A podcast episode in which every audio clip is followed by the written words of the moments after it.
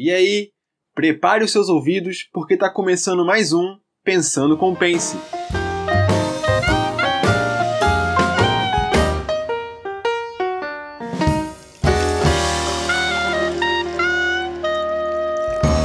No último episódio da nossa segunda temporada, encerramos as nossas discussões sobre o livro Pedagogia Profana de Jorge La Rosa. Hoje, discutiremos um pouco sobre o lado mais sério da pedagogia, a autonomia que a escola pode trazer tanto para os alunos quanto para os pais e ainda algumas reflexões sobre a produção de conhecimento. Nós, do Grupo Pense, agradecemos de coração a todos vocês que acompanharam a temporada até aqui e fiquem ligados, porque em breve teremos muitas novidades. Agora, aproveitem o episódio de hoje. Mas eu também acho que ele fez bem essa polarização, né, entre o riso e a digamos, o sério e tal, mas no final acho que ele dá uma equilibrada com os etanias e tenta dar uma articulada, assim. Tipo, ah, quem sabe não vamos fazer deste jeito, tão polarizado, não sei o que, não sei o que. Uhum. Mas não sei. E aí ele vincula a coisa do sério com a ideia da pedagogia, né? O ensinar, o aprender, o formar os sujeitos, isso tudo é a pedagogia séria. E o contraponto, eu achei legal, é aqui que ele fala do Hegel, ou eu tô confundindo com outro? Ah, é, o que ele fala da formação, né? Mais adiante, no 175, que ele traz o Kant e tal, e traz de novo aquela ideia da formação lá, que faz a palavrinha em alemão, do Bildung e tal. Essa ideia bem. Eu fico imaginando os alemães, é bem ideia do alemão mesmo, de formar a pessoa, de orientar ela para um determinado percurso. Isso vem lá dessa ideia do. que é o que a gente já discutiu da modernidade mesmo, né? Uma ideia bem moderna, bem dessa, dessa raiz que ele traz do Kant. E aí o que, e todas as outras discussões que a gente geralmente faz aqui, eu fiz essa associação, né? Que ele dá umas pinceladas, assim. Então, essa discussão mais pós-moderna, que a subjetividade, não é só uma, a gente vai se formando de várias formas ao longo do tempo, e lá no final tem um, um ser múltiplo. Isso tudo já dá essa abertura que ele chama para o riso. Eu fiquei pensando, todo esse outro olhar para as coisas não é o mesmo olhar do idealismo alemão ali, que é sério e que tem que formar bonito e fazer as coisas direitinho. Então, essa abertura ali que o riso proporciona parece mais as teorias mais contemporâneas. Assim, né? Fiquei pensando nessa viagem. Assim. E ali ele fala ali na, na, na, segunda página exatamente isso, ó, o que o Peterson falou. O professor tem que ter uma postura sobre as coisas das quais ele fala e tem que saber manter uma posição. Como é que, o que vocês entendem? Achei. Não, acho que é isso que o Peterson falou. Eu concordo com que. É, acho que resume o que ele disse. Um professor. É, deixa eu ler de novo. Falou. Tem, tem uma postura sobre as coisas das quais ele fala. Tem de saber manter uma posição. É aquilo que a gente fala das relações de poder. Tem ali. Mas as relações de poder estão sempre funcionando em sala de aula. Mas tende a elas estarem mais sendo puxadas para o lado do professor. Ele é a autoridade ali, né? Tem uma, é ele que está no comando daquele navio, né? O que ele fala mais adiante ali. O tom professoral do professor é uma mistura de austeridade e dogmatismo, né? Que bonito. Mas é ele, eu concordo, assim. Eu acho que a gente, se, se entrar muito no oba-oba, acontece isso que tu falou, né, Júnior? Eu fiquei imaginando só fazendo oba-oba na sala, os alunos não vão querer aprender, porque eles, a gente não tem maturidade, a nossa escola não ensina a gente a querer aprender ensina a gente a passar, né? Então, se tu vai passar, eu não importa o que tu vou aprender ou não. E aí e também, o adolescente nem quer estar ali dentro, né, Lavínia? Sim, tem muitos. A maioria, né, no caso. Tem uns que querem, é. mas a maioria não quer estar ali dentro. É. Então, pega um professor desses, é só um. Vem te embora. Sim. Vai, se vai, leva, né? Tipo, é. Não tem nenhum. Isso complica também, essa própria posição e postura do professor, complica depois até quando tu quer desenvolver alguma atividade. Porque aí os alunos não, não embarcam. Não colaboram. Porque, tipo, ah, sabe, é qualquer coisa, não tem uma, um objetivo, uma proposta, um encadeamento da coisa, uhum. e aí eles levam, tipo, ah, oba-oba. Mas quando uhum. eu fiquei meio. Talvez incomodado com essa questão da, da seriedade, porque eu acho que às vezes a seriedade, acho, às vezes não, acredito, muitas vezes a seriedade ela é pertinente, sabe? Porque aí a gente consegue, ou pelo menos tenta, né, desenvolver melhor o trabalho. Principalmente, uhum. cara, eu estou trazendo total para minha realidade, que é crianças, né? Então, tipo, às vezes tu precisa tipo, chamar atenção, mostrar algumas coisas de forma não rígida, mas séria, talvez. Então, claro, claro. Nesse ponto. Claro, de repente, se a gente vai pensar a nível de graduação, eu acho que é uma outra realidade. Porque está lidando com adultos, pessoas que passaram por um processo seletivo, que nem Enem e tudo mais, para entrar, para estar tá ali e tal. Então tem uma autonomia, uma independência que as crianças não têm. Né? Então, acho que também é olhar para onde que a gente está querendo falar da, da, docência. Mas eu também me recordei de uma. Tá bem meio cortado ainda que eu falo. Eu me lembrei de uma colega que era de matemática, mas ela era esse rimo. Não, não, tem que ser autoritária sim, eles gostam. Cara, esse discurso eu também não gosto, entendeu? De ser autoritário, porque os alunos vão gostar e vão estudar para outras provas. Isso não funciona mais. medo, né? É, ele só tem medo, receio, tu não tem uma relação com eles, né? Então é, é, difícil, assim, esse extremo também eu fiquei imaginando ela aqui nesse extremo, assim, do autoritarismo, da sisudez, né? Uhum. Eu acho que também a gente não consegue. Né? Hã? Muita diferença da pessoa te respeitar e ela ter medo de ti. É. Exato, exato. Uhum.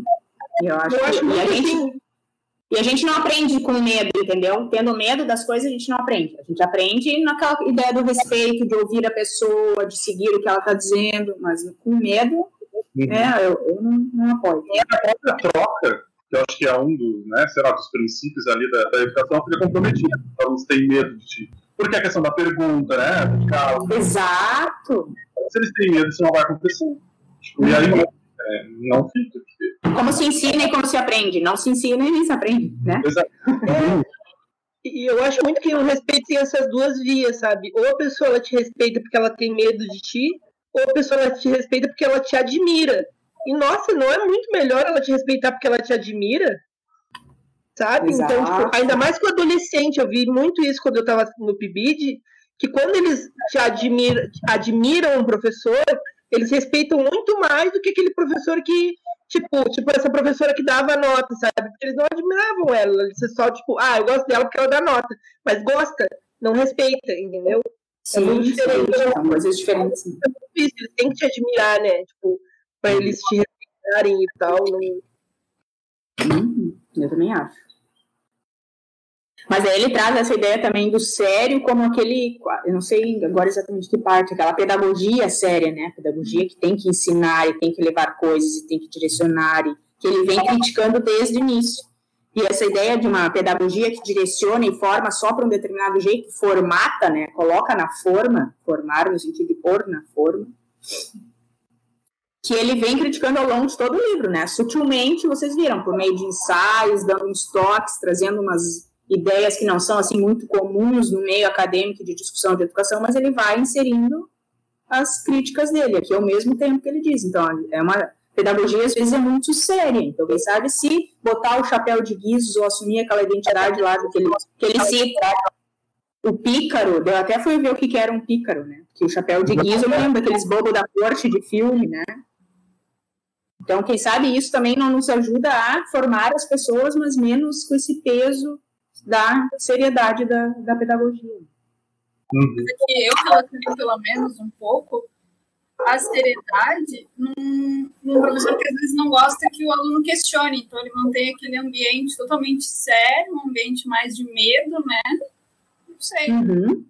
E aqui também, eu, eu, eu me lembrei disso, Rosiane, ali no parágrafo da 168 também, quando no último, que ele fala, um professor tem muito de pregador. Aí eu fiquei imaginando, aqueles professores que abrem os slides e fala, fala, fala, fala, fala, não te dá espaço para nada, né? É bem isso. E aí a aula fica séria, porque ninguém participa mesmo e não, né? Não dá abre essa possibilidade. Me lembrei disso também quando ele traz nesse é tipo ensinamento bancário, né? É, que ele chama até desse jeito dogmático, né? Depois, mais adiante, ele faz esse contraponto de uma formação dogmática e uma formação. Eu marquei a citação que está em cima, achei ela maravilhosa. Ah, sim. E daí depois marquei a conclusão toda, porque não fez sentido. Eu marquei é. o segundo parágrafo. Mas até o finalzinho do primeiro é legal, se a gente pensar ali. Marcou também esse, Denise, ou não? O riso permite que o espírito alce voo sobre si mesmo. O chapéu de guizos tem asas. Tá, é meio que uma viagem mesmo. Né? É. Dentro de tudo isso que a gente está discutindo, tem sentido. Tem que ler de coração aberto, Petros. É, não, tô de coração aberto hoje.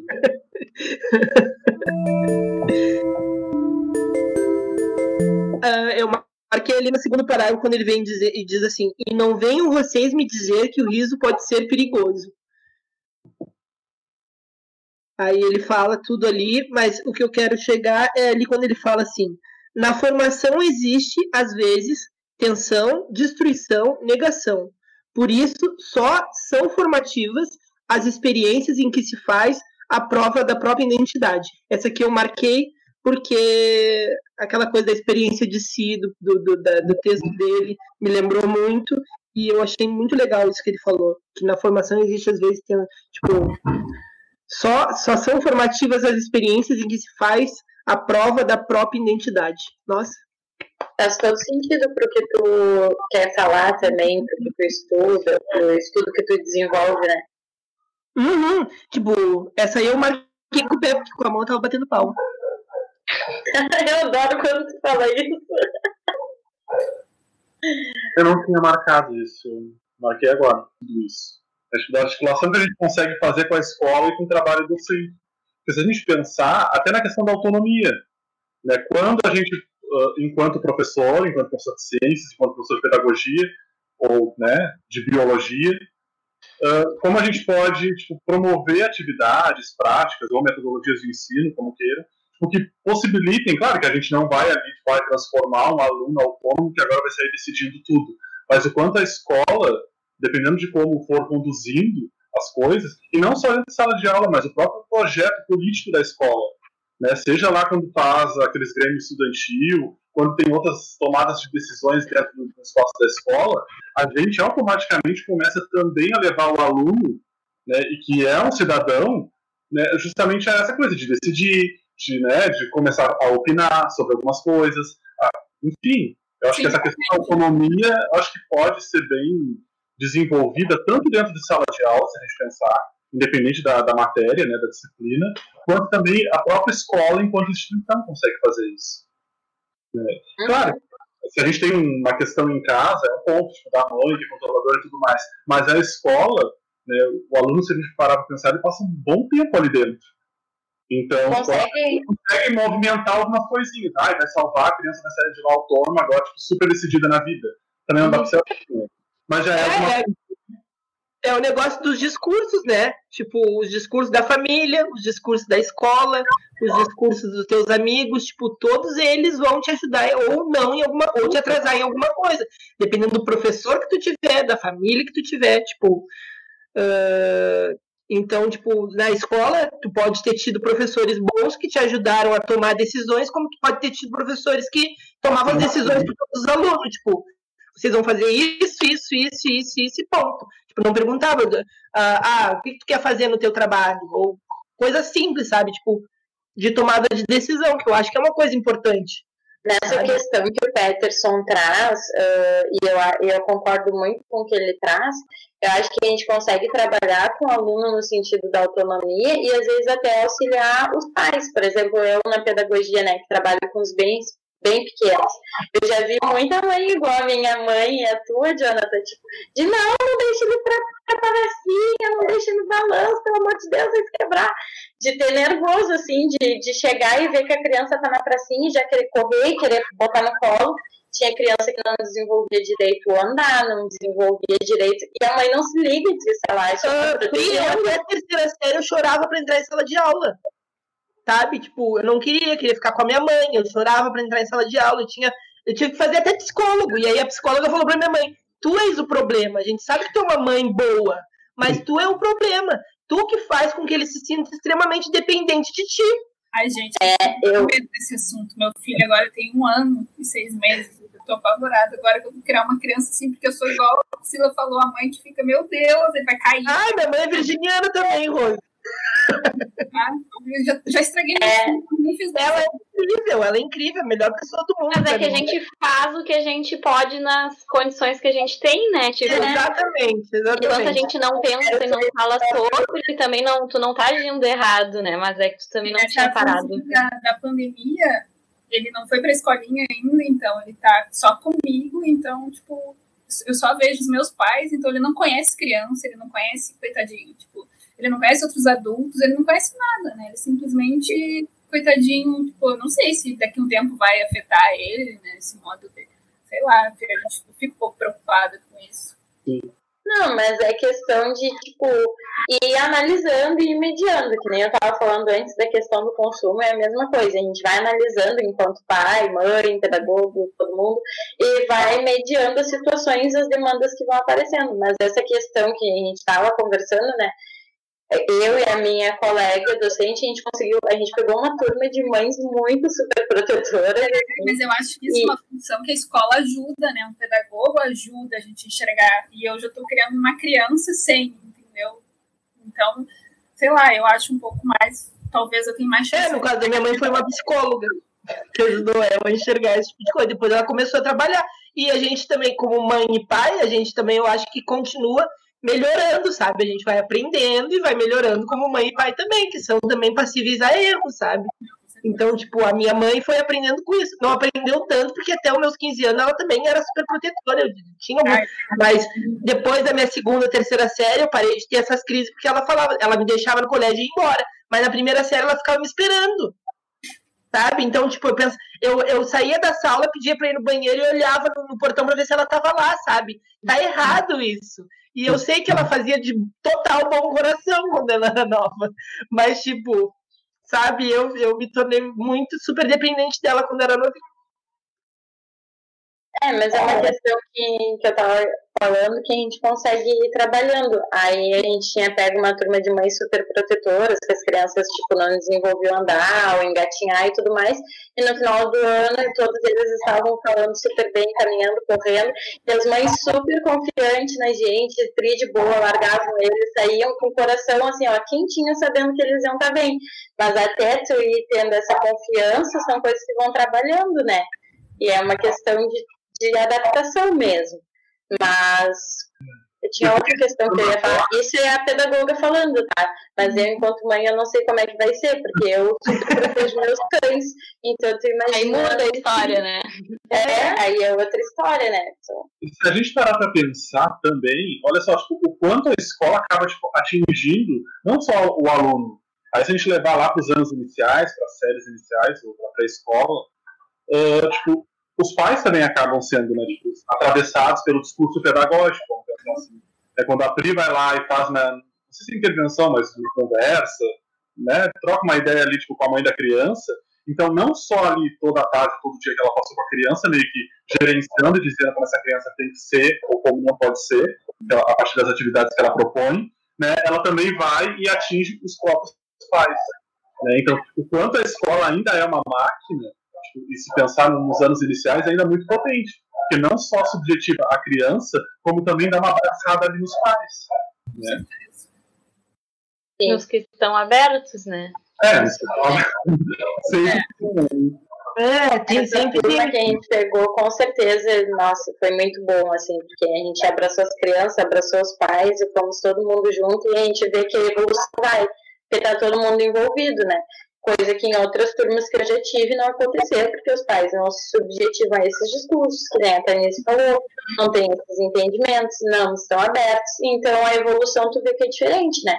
Essa turma não, as mães embarcaram e foi super legal a gente ter as mães do coração, assim, toda vez que a gente vê, a gente abraça, todo mundo fica feliz, porque foi um trabalho que, que evoluiu mesmo, assim, que foi, que foi bom para nós e bom para teve retorno para as mães também, para as crianças. Foi bem legal. Se o estudo é a suprema distração do estudante que com nada se distrai, é também a única ameaça que persegue aquele ao qual nada mais ameaça. Tipo, parece tipo, é, uma, é realmente, sabe, um, vários pontos negativos, sabe? Eu, eu vi isso muito como uma coisa negativa, sabe? Tipo, o estudante não quer prestar atenção, o estudante não tá, tá ali todo acocado, também como diz, que tá sobre com os, os cotovelos, sobre os joelhos, não sei o que, parará. Eu fiquei, nossa, que isso? Mas essa parte da ameaça eu entendi meio diferente, gente. Eu acho que entende que conhecimento pode ser encarado como uma, uma ameaça, não um estudante. Uma ameaça. Não sei. Ah, é. Pode ser também. Porque é, ser o estudo. Legal, é, é. Legal como tu entendeu que a gente entendeu diferente. É, porque daí, daí no ele fala, somente o estudo ameaça o estudante. Porque no estudo, se eu abandonasse o estudo, o estudante renunciou também a tudo que poderia tranquilizá-lo. Nossa. Tá, não, mas aqui eu entendi pelo viés da Rosiana, ó. Botei o estudo é um perigo. O cara estudar É. e saber as coisas e conhecer é um perigo pra quem tá em volta dele ou pra ele, porque daí ele começa a pensar e relacionar, entendeu? Eu fui por esse caminho também. Não vai ser alienado, né? Tipo, É, exato. Tipo, a última frase desse terceiro parágrafo. Terceiro, não, quarto, né? Que é ali do perigo ali. Por isso, o estudo é aquilo que o coloca em perigo, no máximo perigo. Tipo, ele é uma ameaça e ele, né, ao saber as coisas, ele se torna. uma- mais, mais perigoso que fica, né? É, Ah, então é um perigo. Não tinha isso é. Nesse caso aqui. como se ele estivesse em perigo. Não, ele é o perigo, né? O estudo é um perigo. Faz mais sentido agora. O tema das duas histórias que ele traz é a necessidade de preservar a liberdade de ler do estudante, frente ao saber dos seus professores. É, isso ele mostra um pouco, né? E aqui essa ideia da casa, casa dos livros e tal, como sendo os grandes. Fiquei pensando nas metanarrativas, né? Que a gente já fez aqui, que são tipo as grandes teorias que existem, como se o cara tivesse que se emergir e pegar tudo aquilo e tal. Aí ele faz esse contraponto entre quem está estudando e os que já sabem, já conhecem as casas dos livros. Tem uma pergunta que ele coloca na Judiante que eu achei muito legal. Qual Como página? iria o. É, na, é nessa página aí das duas histórias. 203. Tá. Isso, no segundo parágrafo, a última pergunta. Ah, sim. Como iria o estudante ter um, um lugar nesse espaço no qual tudo já está escrito? Boa, não tinha sublinhado. Priscila. Eu achei muito massa a pergunta. E às vezes eu acho que é muito diferente inovar, ser inovador, e num mundo que já está tudo exposto para nós também. Hum, Então, às vezes, a gente tem uma ideia que é muito similar, e não quer dizer que a gente copiou ou nada disso, mas, por exemplo, às vezes eu penso em algum post, alguma coisa, né, agora nessa função do reiki, aí eu pensei, pá, isso é massa, isso saiu da minha cabeça, saiu agora. Jogo no Google, não, tem um monte de coisa, um monte de gente que já fez isso, merda, né? entendeu? Mas é É, não, é como, como ter um espaço nisso que já está tudo escrito, tudo muito já arrumado, feito, dito. Sim. É que É, nem os estágios, né? Eu tava pensando, né, quando eu fui fazer o meu estágio, que eu ah, eu ia olhar os seres vivos sobre uma visão não antropológica, não sei o que, ah, bem inovadora, né? Aí agora eu tô vendo os CDs, tipo assim, várias pessoas, há não sei quantos anos atrás, já estavam fazendo exatamente a mesma coisa. tipo, Sim, Tanise, mas daí a gente não ia dizer pra ti, ah, Tanise, todo mundo já fez isso, vai lá, toca É. isso, muito boa a tua ideia. mas é verdade, né? Senão, tipo, ó, não, e aí quando vocês vêm com uma ideia, a gente já fica super feliz, porque tem gente que não tem ideias. É, eu fui pensando. que falou. É, eu Fala. achei bem massa essa parte também. Essa pergunta que a Priscila falou. Eu fiquei pensando naquela coisa de, tipo, de produção de conhecimento, assim, de conhecimento estático. Porque, tipo, ah, onde que vai ter espaço para o estudante se, se enfiar ali, sabe? E aí eu imaginei assim, ah, uma biblioteca lá e já tá tudo produzido, sabe? E só que, na verdade, a gente sempre tá tentando produzir coisa nova, né? E tentando, tipo, o conhecimento tá sendo produzido. Não é uma coisa que tá lá e não tem como assim, ninguém se infiltrar mais, sabe? O, o estudante, no caso dele, né? Ele tá falando. É, Eu, eu pensei um pouco nisso também, eu marquei essa, essa pergunta.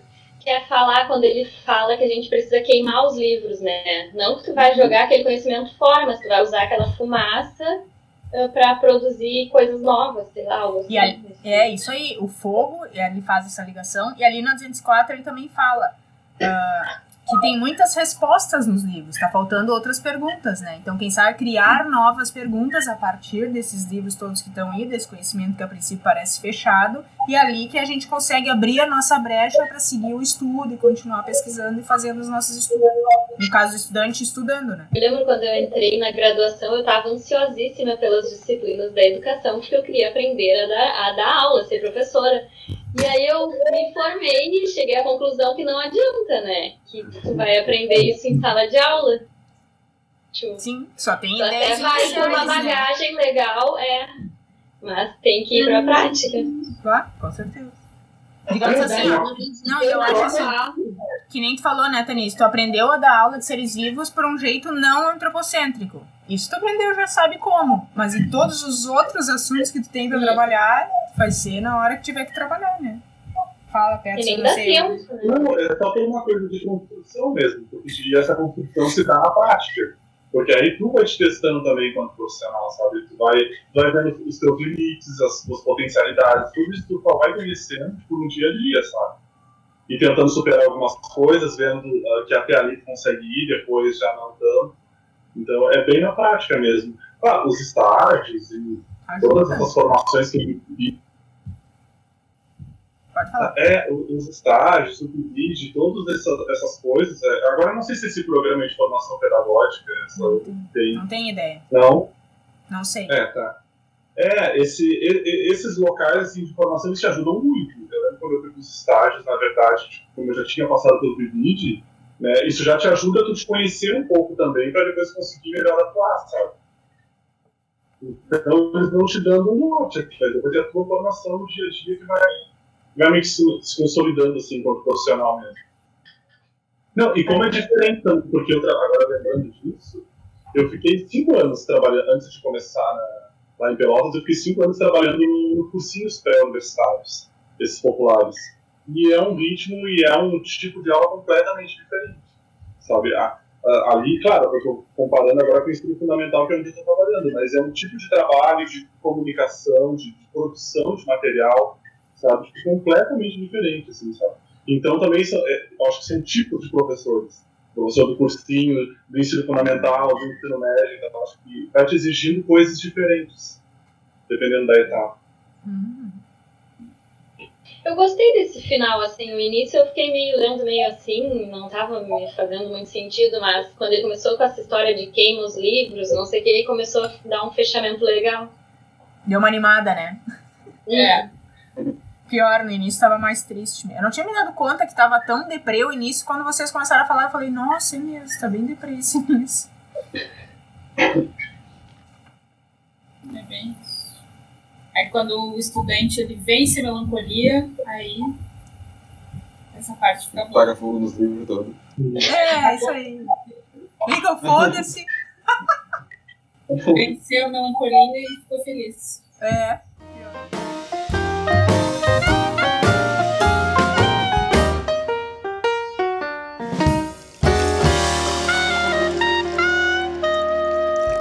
E assim, felizes como estudante, terminamos a segunda temporada do nosso podcast, na qual perseguimos a nossa formação como sujeitos e como profs, procurando responder a questão lá do primeiro episódio: como nos formamos o que somos? Vocês lembram? Se você está gostando do Pensando com Pense, segue a gente aqui no perfil e aguarde a próxima temporada. Vai ter uma discussão sobre ciência com o Boaventura de Souza Santos. E se você quiser conhecer a gente, quem fala aqui, segue ouvindo. Até a próxima! Eu sou o Jonathan. E eu sou a Lavínia. Eu sou a Melanie Eu sou o Pedro. Eu sou o Peterson. Eu sou a Priscila. Eu sou a Rosiana. e eu sou a Tanise. E esse E foi esse mais é um Pensando com Pense.